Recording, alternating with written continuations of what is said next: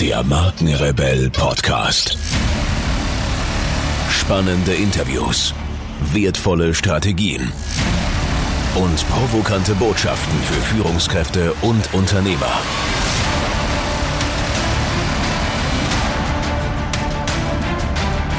Stell dich den Herausforderungen der Digitalisierung und setze als Marke ein Zeichen.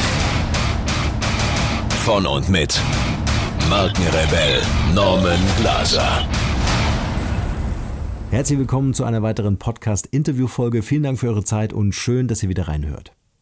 Unter dem Druck des Alltags in einer reizüberfluteten Welt mit ihren oft gegensätzlichen Anforderungen kann man leicht die Balance und innere Kraft verlieren. Umso wichtiger ist es, sich selbst Ziele zu setzen, Beziehungen zu entwickeln und eine Struktur in sein Leben zu bringen. Was sind die entscheidenden Ressourcen, die dabei helfen? Wie wird man ausgeglichen und kommt zu sich? Wie lernt man die Spannung im Leben anzunehmen und trotzdem gelassen zu bleiben? Wie kann man sich ausrichten, um seine Ziele zu erreichen und das Leben sinnvoll zu genießen? Mein heutiger Gast beschäftigt sich schon sehr lange mit diesen Themen und hat unzähligen Menschen durch seine Arbeit und sein Wirken geholfen. Er ist Benediktinerpater, Referent und Autor spiritueller Bestsellerbücher. Sein erstes Buch erschien 1976 und trägt den Titel Reinheit des Herzens. Bis zum heutigen Tag folgten circa 200 weitere spirituelle Bücher. Seit den 1970er Jahren beschäftigt er sich mit neuen Aufbrüchen in der Spiritualität und ließ sich dabei vor allem von der Psychologie Carl Gustav Jungs sowie asiatischen Meditationstechniken inspirieren. Freut euch nun auf meinen heutigen Interviewgast, Pater Anselm Grün. Viel Spaß dabei.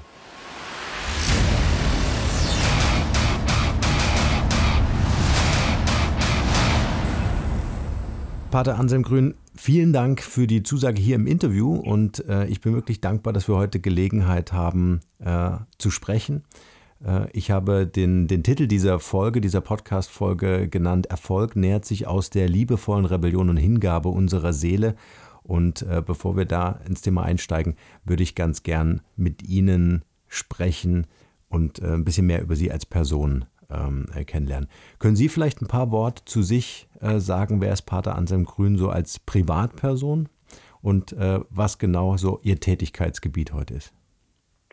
Gut, ich bin bei der Anselm Grün, ich bin 73 Jahre alt. Mit 19 Jahren bin ich nach dem Abitur ins Kloster eingetreten, habe Theologie studiert, Betriebswirtschaft studiert, promoviert in Theologie und war 36 Jahre lang der wirtschaftliche Leiter der Zellerar der Abtei und jetzt seit vier Jahren nicht mehr, aber ich äh, gebe noch viele Kurse, viele Vorträge und ähm, bin auch geistiger Leiter im Rekollektiohaus, im Haus für Priester und Ordensleute, die in Krise geraten sind. Ja. Ähm, können wir zusammen vielleicht an den Punkt in Ihrem Leben äh, gehen, an dem Sie selbst zu Gott gefunden haben? Gut, ich war von Kindheit an mit Gott verbunden. Ich bin in einer religiösen Familie aufgewachsen.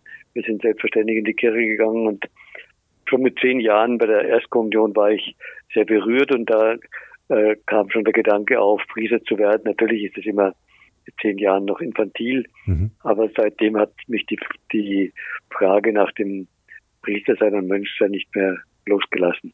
Ja. Welche Einblicke hatten Sie damals schon in das Leben eines Priesters?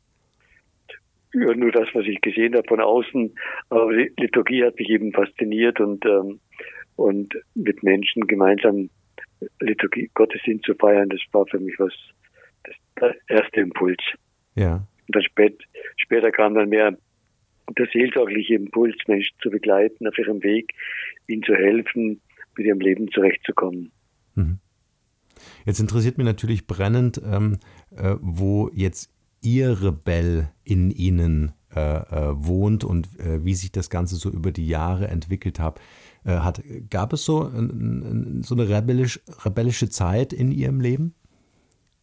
Klar, ich bin ja 64 eingetreten und 68 war die Studentenrebellion. Mhm. Da haben wir ja auch gegen vieles rebelliert, was hier an äußeren Ritualen waren oder auch an die Art, wie, wie man damals im Kloster gelebt hat. Ähm, das war so die Phase zwischen 68 und 75 etwa. Und dann haben wir aber, sind wir nicht in der Rebellion stecken geblieben, sondern haben uns gefragt, was heißt Mönchsein heute in unserer Zeit und mhm. was haben wir der Welt zu sagen und wie wollen wir authentisch Mönche sein. Mhm. Was trägt uns wirklich in unserem Leben. Ja. Was trägt uns in unserem Leben? Gut, für mich ist der Glaube, dass ich bedingungslos angenommen bin, dass mir auch vergeben wird, dass ich eben nicht äh, nachhänge, wenn, wenn ich was verkehrt gemacht habe und mir ständig Selbstvorwürfe mache, sondern dass ich Vergangenes loslassen kann und mit Vertrauen in die Zukunft gehen kann. Und dass ich mich getragen fühle, dass ich nicht alles aus eigener Kraft machen muss, sondern dass ich in mir eine Quelle finde von, von göttlicher Kraft, aus der ich schöpfen kann. Ja. Jetzt, jetzt äh, sprechen Sie was, äh, was, was Wichtiges an, das Vertrauen in die Zukunft zu haben. Äh, ich, so für mein Gefühl ist es einfach auch so immer wieder das Sicherheitsthema, was viele Menschen äh, umtreibt oder eigentlich auch die Unsicherheit. Viele suchen nach Sicherheit. Ähm, was sind so Ihre Erfahrungen in Ihrem Leben, wirklich Vertrauen in die Zukunft zu haben und äh, mich nicht selbst zu blockieren durch das Streben nach Sicherheit? Hm.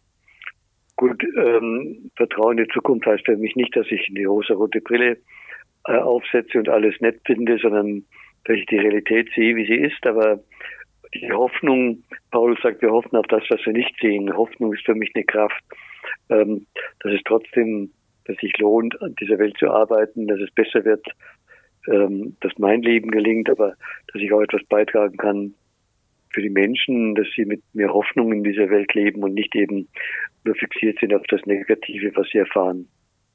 Und die Hoffnung über, übersteigt eben das Vorhandene, die überspringt es nicht, aber sie übersteigt es und, und sieht eben weiter, ähm, dass, wir, dass die Welt eben nicht nur von Mächtigen bestimmt wird, sondern dass wir vertrauen, dass sie auch in Gottes Hand ist und dass er auch Negatives doch in Segen verwandeln kann. Mhm. Auch wieder ein ganz wichtiger Begriff, der immer wieder auftaucht. Äh, ich äh, habe einen Vortrag von Ihnen erlebt, äh, habe natürlich im Vorfeld viel recherchiert. Das Thema Verwandlung, jetzt sprechen wir ja heute über Transformation. Ich würde das ähm, nicht unbedingt gleichsetzen mit Verwandlung, aber ich finde Verwandlung einfach auch viel schöner. Ähm, was bedeutet dieser Begriff für Sie und äh, birgt er nicht auch Angst für viele Menschen, dass durch Verwandlung natürlich auch Veränderung auf Menschen zukommt? Ja. Gut, den Begriff Verwandlung setze ich eben gegen den Begriff Veränderung. Mhm. Veränderung ist ja heute modern, nicht nur in, in den Strukturveränderungen in den Firmen, sondern auch jeder möchte ständig an sich verändern und verändert äh, alle zwei Jahre seine Ernährungsmethode, seine ähm, Sportmethode und so weiter. Mhm. Und das Verändern ist ja was Aggressives. Ich muss ein anderer Mensch werden. Verwandlung ist eben sanfter. Verwandlung heißt, ich würdige mich so, wie ich geworden bin. Es ist gut so, es darf so sein. Aber ich bin noch nicht der oder die, die ich von meinem Wesen her sein könnte. Also ich muss noch wachsen. Verwandlung ist sanfter, hat was mit Wachsen zu tun. Das Ziel der Veränderung ist ein anderer zu werden. Das Ziel der Verwandlung ist immer mehr ich selber zu werden. Und natürlich, wer sich nicht wandelt, der bleibt stehen und der starrt innerlich. Es muss sich wandeln, um lebendig zu bleiben, aber eben nicht dieses aufgeregte von außen her ständig verändern. Natürlich ähm, bedeutet Verwandlung auch, dass ich vielleicht manche Lebensgewohnheiten ändere, dass ich etwas in meinem ähm, Essverhalten ändern. Das kann durchaus gut sein, aber das Ziel ist eben, dass ich immer mehr dieser einmalige Mensch werde, der ich von Gott her bin. Mhm. Ich würde gerne noch mal äh, kurz wirklich zu Ihnen gehen. Wenn man Sie erlebt, wenn man Ihnen in die Augen schaut, dann erblickt man im Grunde genau das, was Sie gerade sagen, dieses Wachsein mit allen Sinnen, wirklich das Leben wahrzunehmen. Ähm, äh, und ich glaube, dieser, dieser Informationsüberfluss, den wir teilweise heute erleben, oder, oder diese, diese Menge und Vielfalt an Informationen aus allen Himmelsrichtungen, ähm, sorgt irgendwie dafür, dass es so dumpf ist, ne? also dass man sich nicht mehr so wirklich wahrnimmt. Was ist Ihr Geheimnis letztendlich, diese Wachsamkeit und diese Wahrnehmung aufrechtzuerhalten? Ja, also gut, Wachsamkeit heißt eben, dass ich ganz im Augenblick bin und nicht ständig ähm, voller Angst in die Zukunft schaue oder in die Vergangenheit, mir ständig Vorwürfe mache, was war, sondern was war, das war und das lasse ich los und gehe vertrauensvoll weiter Ähm, aber Wachsamkeit ist vor allem auch die Freiheit vom Bewerten. Also viele Menschen bewerten ständige Tun und ähm, sind dann eben nicht bei den Dingen, die sie tun, sondern, sondern sind immer mit diesem inneren Richter mhm. beschäftigt, der alles bewertet und beurteilt, was sie tun und dadurch äh, verbrauchen sie viel zu viel Energie. Ja. Und würden Sie, also wenn wir das vielleicht mal gegenüberstellen, das Thema bewerten und verwerten, also dass ich wirklich auch etwas annehmen kann, um zu schauen, ähm, wie weit tut es mir gut oder äh, lasse ich es vielleicht los, mhm. ja, oder schaffe Nähe oder Distanz. Äh, ähm, äh, in, inwieweit kann ich in mir quasi so auch vielleicht in, in Richtung Glaubenssätzen äh, äh, was tun, um mein, mein Selbstbild immer wieder ähm, zu hinterfragen? Mhm. Gut, das Erste ist, dass ich erstmal wahrnehme, wie sehe ich mich denn selber und ähm, sehe ich mich objektiv oder sehe ich mich durch irgendeine Brille von, von anderen Menschen. Und ähm, der Glaube ist auch eine Form des Sehens, mich eben so zu sehen als einmaligen Menschen, als der eine unantastbare Würde hat, der seine Begabung hat, seine Sendung hat in dieser Welt. Und, und der Glaube trägt einfach. Ähm, entscheidend ist, annehmen und loslassen gehören zusammen. Mhm. Also ich soll mich erstmal annehmen, so wie es ist, aber das heißt nicht, dass ich nichts tue und sagen, so muss, so bin ich halt und ich, da kann man nichts machen. Sondern annehmen heißt, äh, ich kann nur wandeln, was ich angenommen habe, also nur fest, was ich angenommen habe. Und es geht auch um Loslassen. Viele wollen ihre negativen Symptome, wie zum Beispiel Angst oder Unsicherheit, loswerden, aber sie begegnen sich nicht selber. Und der christliche Grundsatz ist, ich kann nur loslassen, was ich angenommen habe. Mhm. Ich kann meine Angst nur loslassen, wenn ich sie erstmal wahrgenommen habe und sage, ja, ich habe diese Angst, ich habe diese Bedürfnisse. Und dann kann ich sie erst loslassen. Wer seine negativen Sachen loswerden will, der läuft ständig vor sich selber davon. Und der wird dann ständig von dem verfolgt, was er eigentlich loswerden will. Mhm.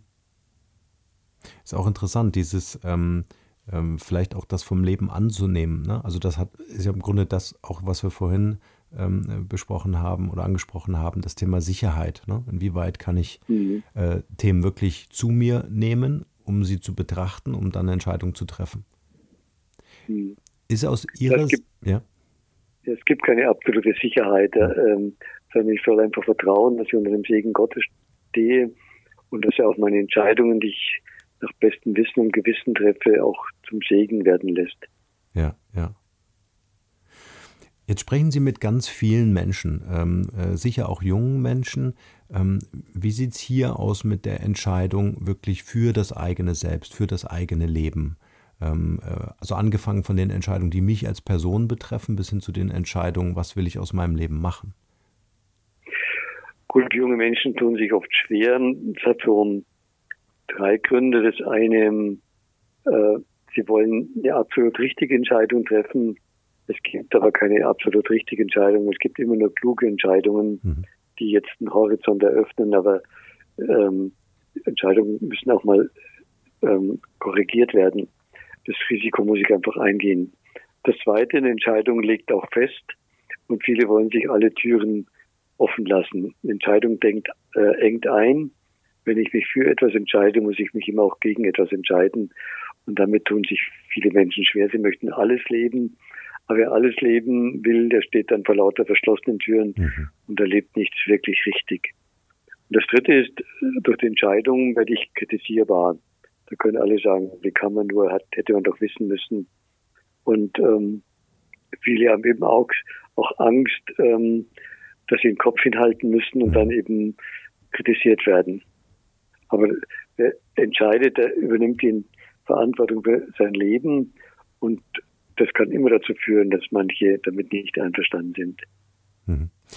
Was wäre so Ihr Tipp? Weil das ist genau das, was ich eben auch feststelle, die große Angst vor Fehlern. Also gerade ähm, äh, wenn wir zum Beispiel in Projekten sind mit Menschen, die in der Anstellung sind, ähm, äh, keinen Schritt zu viel zu machen, weil man die Konsequenzen fürchtet ähm, äh, Angst vor Fehlern, Angst Verantwortung zu übernehmen, Angst wirklich sich rechtfertigen zu müssen.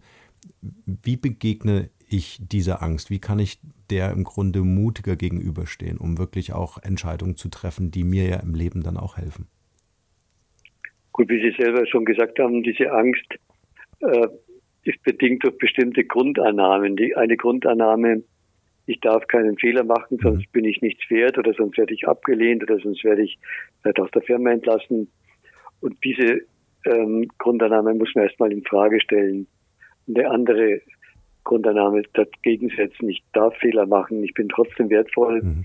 Und wenn ich mir das erlaube, das heißt ja nicht, dass ich Lust habe, Fehler zu machen, aber ähm, wenn ich nicht fixiert bin, ja, keinen Fehler zu machen, dann wird von mir auch was Kreatives ausgehen. Wer darauf fixiert ist, keinen Fehler zu machen, der ist auch nicht kreativ. Mhm. Sehr schön, ja, genau. Ja, das sehe ich genauso. Und, ich, und die Bedingung ist eben, dass ich, auch wenn ich Fehler mache, angenommen bin und wertvoll bin. Ja. Wertvoll. Sie haben einen ganz wichtigen Satz gesagt, äh, den ich mir sofort aufgeschrieben habe: die Versöhnung mit der eigenen Durchschnittlichkeit. Ja, also viele, das ist heute auch eine Tendenz, auch bei Entscheidungen, dass viele so große Selbstbilder haben, dass sie immer perfekt sein müssen, immer gut drauf sein müssen, immer cool sein müssen, alle, alles im Griff haben müssen. Und diese Vorstellungen überfordern einen. Mhm. Ein Psychologe sagt, ähm, die führen oft zu Depressionen, weil die Depressionen dagegen rebellieren, gegen diese maßlosen Selbstbilder. Und da ist sich selber annehmen heißt Abschied nehmen von Illusionen und Ja sagen zu mir, so wie ich bin, auch mit meiner Durchschnittlichkeit. Das heißt nicht, dass ich mich damit begnüge, sondern ich möchte ja weiter wachsen. Aber ich kann nur wachsen, wenn ich erstmal angenommen habe, wo ich gerade stehe. Mhm. Ist es vor allem nicht auch ein gesellschaftliches Problem, äh, nämlich der ständigen, des ständigen Vergleichens mit anderen? Ja, viele vergleichen sich mit anderen und kommen dann nur nie zur Ruhe. Mhm. Sören Kierkegaard sagt schon mal, alles Unglück kommt aus dem Vergleichen. Also solange ich mich vergleiche, ähm, habe ich immer das Gefühl, ich bin nicht zufrieden mit mir. Es gibt viele, die was besser können und dann nehme ich mich nie wirklich so an. Ich muss das Vergleichen verwandeln in eine Dankbarkeit für das, was ich bin und natürlich als Herausforderung, was möchte ich in meinem Leben, aus meinem Leben machen. Mhm. Jetzt leben wir in einer Welt, die mehr und mehr digital wird. Ähm, äh, mal die Frage an, an Sie, wie begegnen Sie dieser, dieser Welt? Äh, Thema E-Mail-Erreichbarkeit. Haben Sie ein Smartphone? Wie gehen Sie mit dem Thema Digitalem um? Gut, ich habe ähm, ein Handy, aber das nehme ich nur beim Autofahren mit. Sonst tagsüber trage ich das nie bei mir. Mhm. Ähm, ich habe natürlich hier der Verwaltung Computer, wo ich dann auch Mail schreibe und so weiter. Aber sonst, ähm, Internet schaue ich selten, nur wenn ich unbedingt was finden muss. Aber meine Informationen beziehe ich lieber aus Büchern und Zeitschriften. Mhm. Jetzt ist ja in dieser Verbindung mit dem Thema Digitalisierung immer auch diese, diese Grenzenlosigkeit. Und Sie haben einen, einen ganz spannenden Satz gesagt, das richtige Maß zu finden, heißt auch, sich selbst zu beschränken. Was genau meinen Sie damit? Ja, also gerade bei den, äh, bei den neuen Medien muss man sich selbst beschränken. Da braucht es eine Askese, dass ich nicht immer erreichbar bin, dass ich bewusst Zeiten setze, wo ich nicht nachschaue, was jetzt für neue Informationen sind, sondern wo ich einfach im Augenblick lebe. Und mhm. heute werden ja viele gejagt. Ohne Handy sind sie völlig unsicher. Und manche müssen auch ständig drauf schauen und was gerade auf Facebook eine neue Nachricht kommt und das, das äh, hindert die Menschen im Augenblick zu leben und äh, es hindert sie letztlich auch konzentriert zu arbeiten. Mhm. Und dadurch steht, entsteht natürlich auch eine fremdbestimmte Zeit einfach, äh, wenn ich mir den Tag dann so anschaue, inwieweit ich wirklich selbstbestimmt durch den Tag bin oder fremdbestimmt werde durch Medien oder andere Menschen, die mit mir in Kommunikation treten wollen. Ja, ja, klar, das, ich bin dann fremdbestimmt von, von lauter Informationen und von all den Menschen, die mit mir in Kommunikation treten müssen. Da muss man sich auch abgrenzen. Ja. Da kann ich ständig verfügbar sein, das tut der Seele nicht gut. Ja. Jetzt habe ich gelesen, ähm, äh, Sie meditieren und beten jeden Morgen drei Stunden.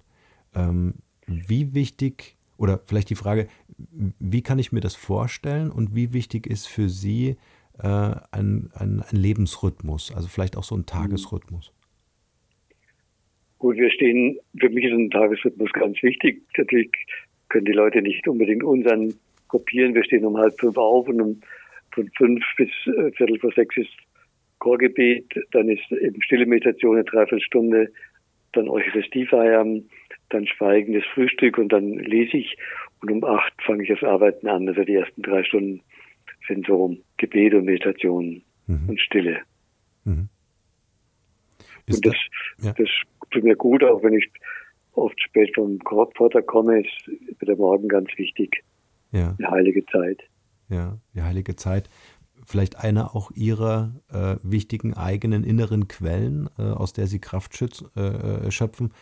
Was gibt es vielleicht noch? Auf jeden Fall, weil ich das Gefühl habe, mhm. da kann mich jetzt niemand erreichen. Das ist meine Zeit, da komme ich mit mir in Berührung. Ja. Und eben aus einer inneren Quelle, gerade in der Meditation, kommt man in den Grund der Seele und da glaube ich eben, dass die Quelle des Heiligen Geistes strömt und die versiegt eben nicht, weil sie göttlich ist.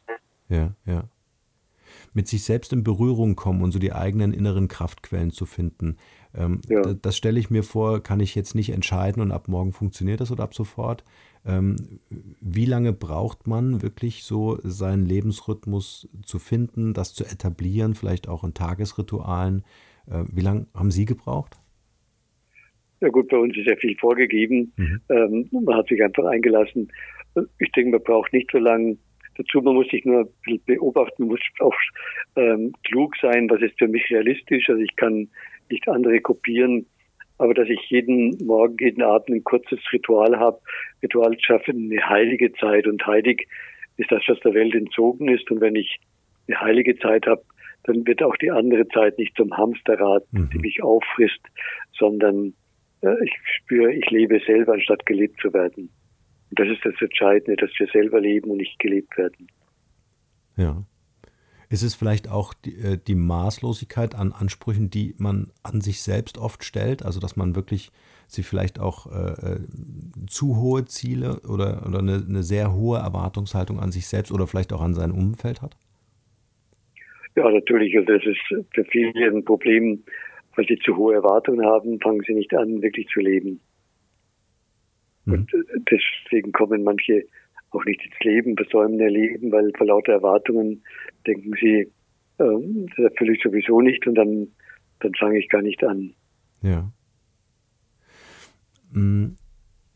Jetzt haben wir ja äh, das, das Podcast oder der Podcast heißt Markenrebell. Marken verbinde ich immer ähm, mit den beiden Begriffen Inhalt und Ausdruck.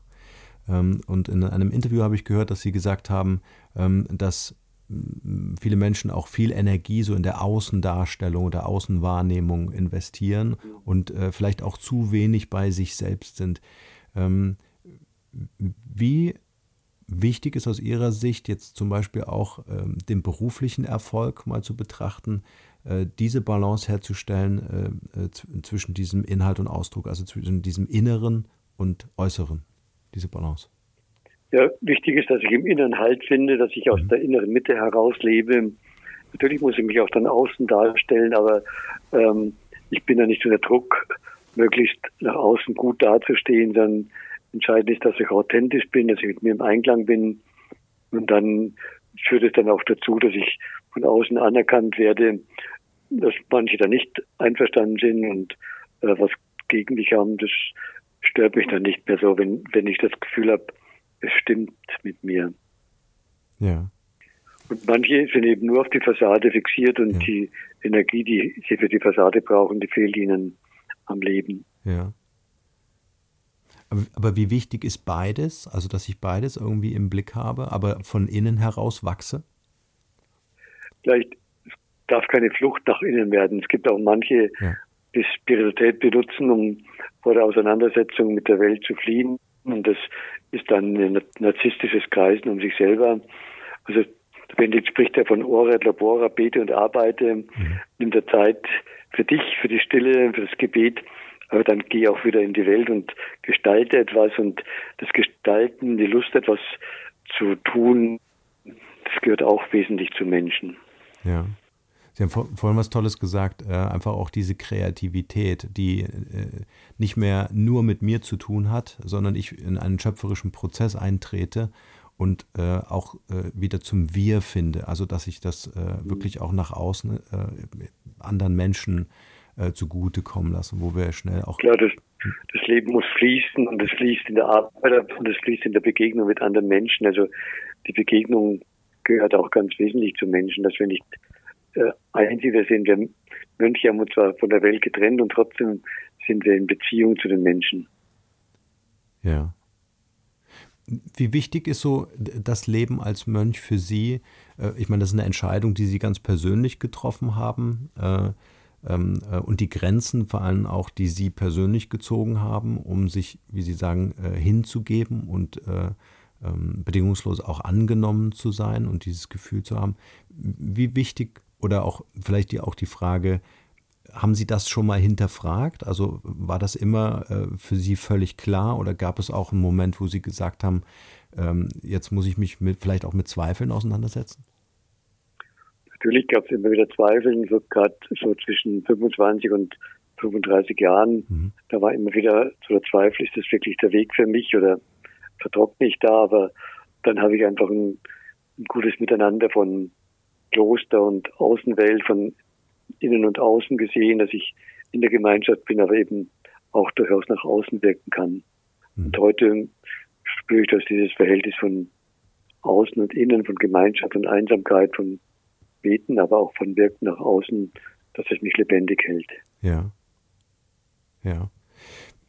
Ich würde gerne mit Ihnen äh, noch, noch ein bisschen mehr so in, in, das, in, in das Wirtschaftliche eintauchen. Ähm, weil wenn ich so an ganz früher denke, dann sind so die ersten Unternehmen, die entstanden sind, der Schmied, der durch sein besonderes Talent äh, in der Lage war, Werkzeug zu bauen und wenn das Dorf zufrieden war und mit den Werkzeugen gut arbeiten konnte, dann wurde ihm dafür ein Sack Kartoffeln hingestellt, damit er noch ein besseres Werkzeug machen kann ähm, ähm, oder dass er Rohstoffe bekommen hat. Ähm, wenn ich mir Unternehmen heute anschaue, dann ähm, gibt es sehr machtvolle Unternehmensstrukturen.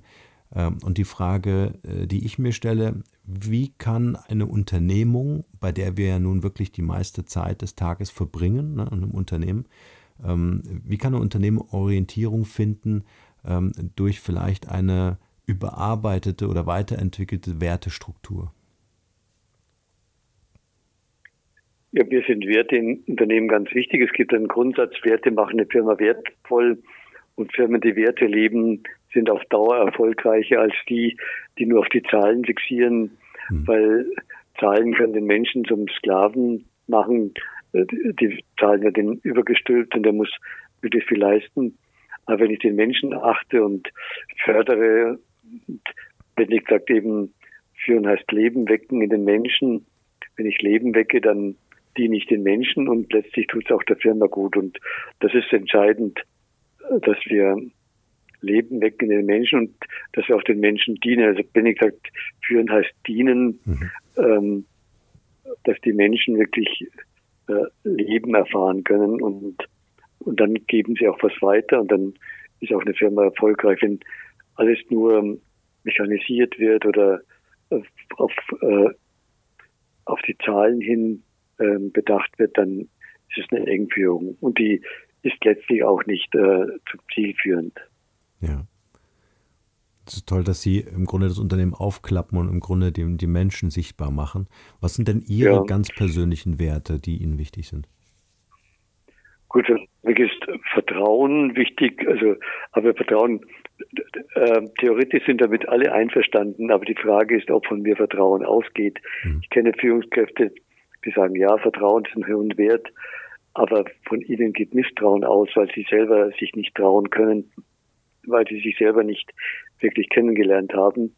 Also führen heißt immer auch, dass ich an mir arbeite, dass ich eine ehrliche Selbsterkenntnis habe, weil sonst projiziere ich all das, was ich bei mir ablehne, auf die anderen und dann bin ich misstrauisch.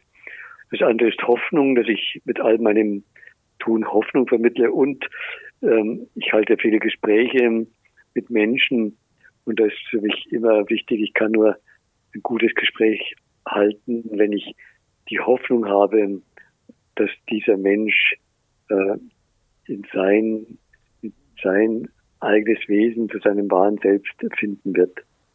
Mhm. Schön.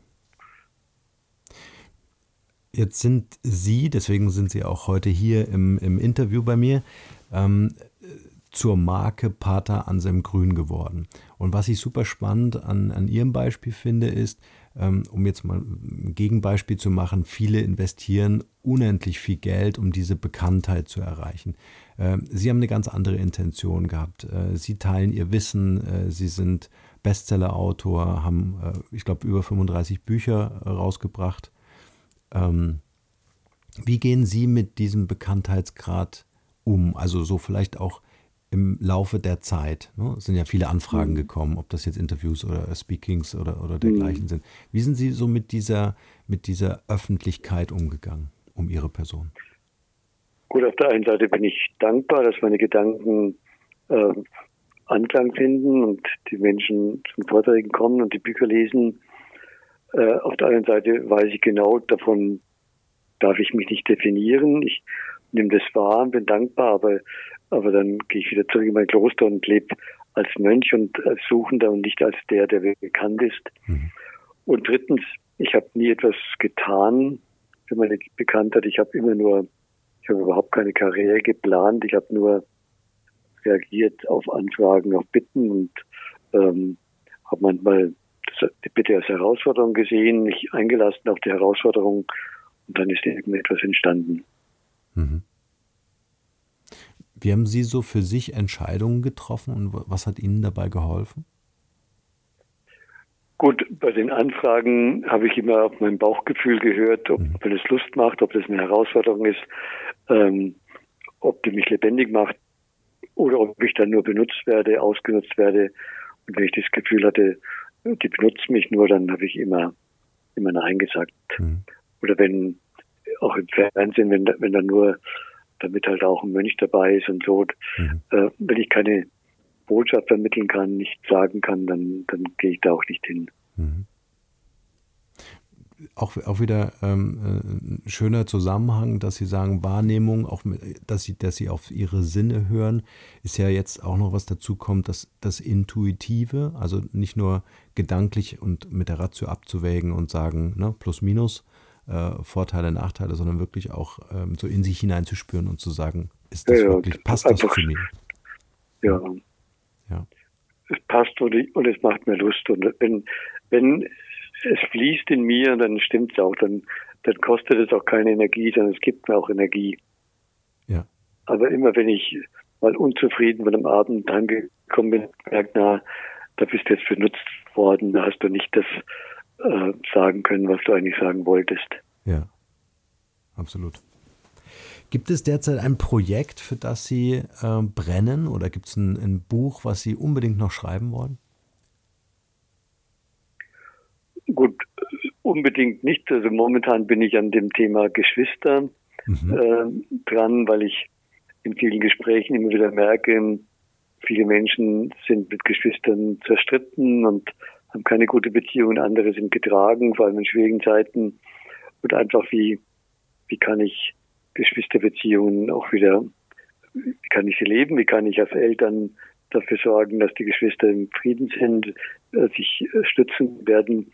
Aber wie kann ich auch jetzt umgehen, auch mit nicht so gut gelaufenen Geschwisterbeziehungen, weil es ist doch ein wesentlicher Halt. Viele fühlen sich dann im Alter total einsam, weil sie überhaupt keine Familie mehr haben, mit den Geschwistern zerstritten sind und einfach da äh, beschreiben, einfach von meinen Erfahrungen, also keine Theorie jetzt beschreiben, sondern wie gehe ich um und was kann helfen, ähm, mich auch auszusöhnen mit, mit verfeindeten Geschwister, Geschwistern. Ja, denke ich auch wieder ein, ein ganz wertvoller äh, Beitrag, weil es natürlich auch so mit der eigenen Geschichte zu tun hat, ne? also auch mit der eigenen Kindheit. Ja klar, ich bin dankbar für meine Geschwister. Ja und gerade wenn ich Geschichten höre von zerstrittenen Geschwistern, dann bin ich umso dankbarer für die eigene Geschichte. Ja, ja, schön. Ja, äh, Herr Pater Anselm Grün, ich habe jetzt noch eine kleine, ich nenne es äh, Quick QA-Session. Ich habe so ein paar Fragen ähm, vorbereitet, auf die Sie ganz intuitiv aus dem Bauch heraus ganz kurz antworten. Ja. Und meine erste Frage ist, können Sie in einem Satz sagen, was Ihre Mission ist? Was? Was Ihre Mission ist? Oder auch Botschaft für die Welt?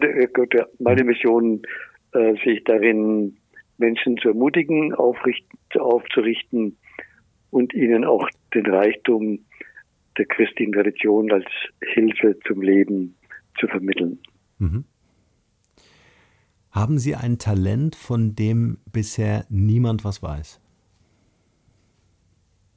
Glaube ich nicht. Äh, vielleicht ist das Talent ähm, die Freiheit von Perfektionismus, von, von Druck. Mhm. Schön. Also die Gelassenheit, würde ich sagen. Mhm. Wenn die Leute an Sie denken, was wäre das eine Wort, für, wofür Sie selbst als Marke selbst bekannt sein wollen oder schon sind? Dass er ein weites Herz hat. Mhm. Schön. Welcher Moment oder Rat hatte einen besonders nachhaltigen Einfluss auf Ihr heutiges Leben? Gab es da so diesen einen Rat?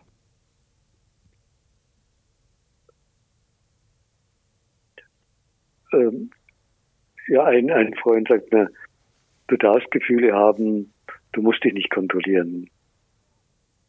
Hm. Schön. Was ist das Wertvollste, was wir von Ihnen lernen können? Dass wir nicht alles selber machen müssen, sondern unter dem Segen Gottes stehen, der auch das nicht optimal, das, das was wir nicht optimal gemacht haben, in Segen verwandelt. Mhm. Wenn Sie die Möglichkeit hätten, Jesus eine Frage zu stellen, was wäre diese eine Frage? Warum so viel Leid? Mhm. Was glauben Sie, würde er antworten? Glaube ich, auf die, auf die Frage, warum, keine Antwort geben, sondern auf sich zeigen, sagen, mhm. ich habe es verwandelt für mich. Ja. Mhm. Können Sie uns ein Buch empfehlen, äh, das für Sie einen besonderen Mehrwert hatte? Ein eigenes oder, oder, oder ein fremdes? Also Ihre eigenen, äh, die verlinken wir in den Shownotes zu dieser Podcast-Folge. Aber mich hätte jetzt speziell mal ein anderes. Ein. Ja. Da war für mich Henry Nau und ich hörte auf die Stille. War für mich ein mhm. sehr wertvolles Buch. Worum ging es da? Wann? das war so ein, der war sieben Monate im Trappistenkloster als Psychologe und hat sich da, hat einfach seine Beobachtungen gesch geschrieben, äh, die er mit sich selber macht und Auseinandersetzung mit dem Leben im Kloster. Ja. Mhm.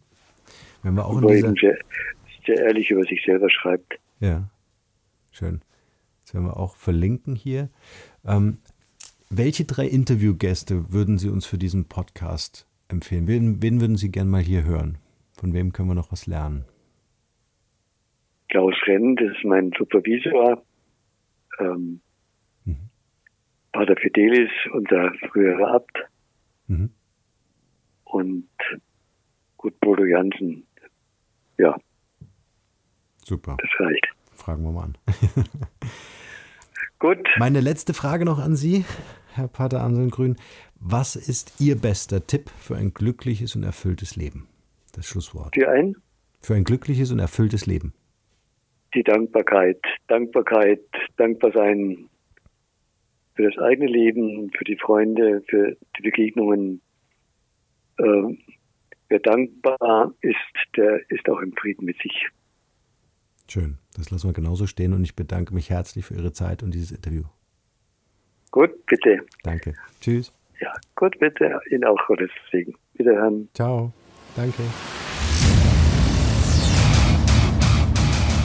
Hier noch eine wichtige Info für alle die unter euch, die sich mit dem normalen E-Mail-Newsletter nicht zufrieden geben können, die noch ein paar Deep Dives vertragen können und zusätzlich eine wertvolle Content-Lieferung auf Ihr Smartphone für clever halten. Den empfehle ich unbedingt unseren neuen und vor allem kostenlosen Messenger-Service. Ganz egal, ob ihr WhatsApp, Facebook Messenger, Insta oder Telegram verwendet, wir liefern euch alle neuen Podcast-Folgen, natürlich unseren monatlichen Ratgeber als E-Book sowie weitere spannende Informationen frei Haus in eure Lieblings-App. Und das alles kostenlos und ohne Werbespam, das verspreche ich euch. Geht dafür einfach auf unsere Website www.markenrebell.de und klickt im Menü oben auf den Punkt Service. Probiert es einfach mal aus. Es ist kinderleicht und seid gespannt, was hier in den kommenden Wochen so alles abgeht. Wenn euch dieser Podcast gefallen hat, wären wir euch sehr verbunden, wenn ihr euch kurz Zeit nehmen könntet und uns eine Bewertung bei iTunes da lasst. Das dauert nur wenige Sekunden und ihr helft damit, dass auch andere diese Informationen erreichen und wir diesen Podcast für euch noch viel, viel besser machen können. That's it. Alle Informationen wie immer in den Shownotes. Nur das Beste für euch und bleibt rebellisch. Bis bald. Ciao.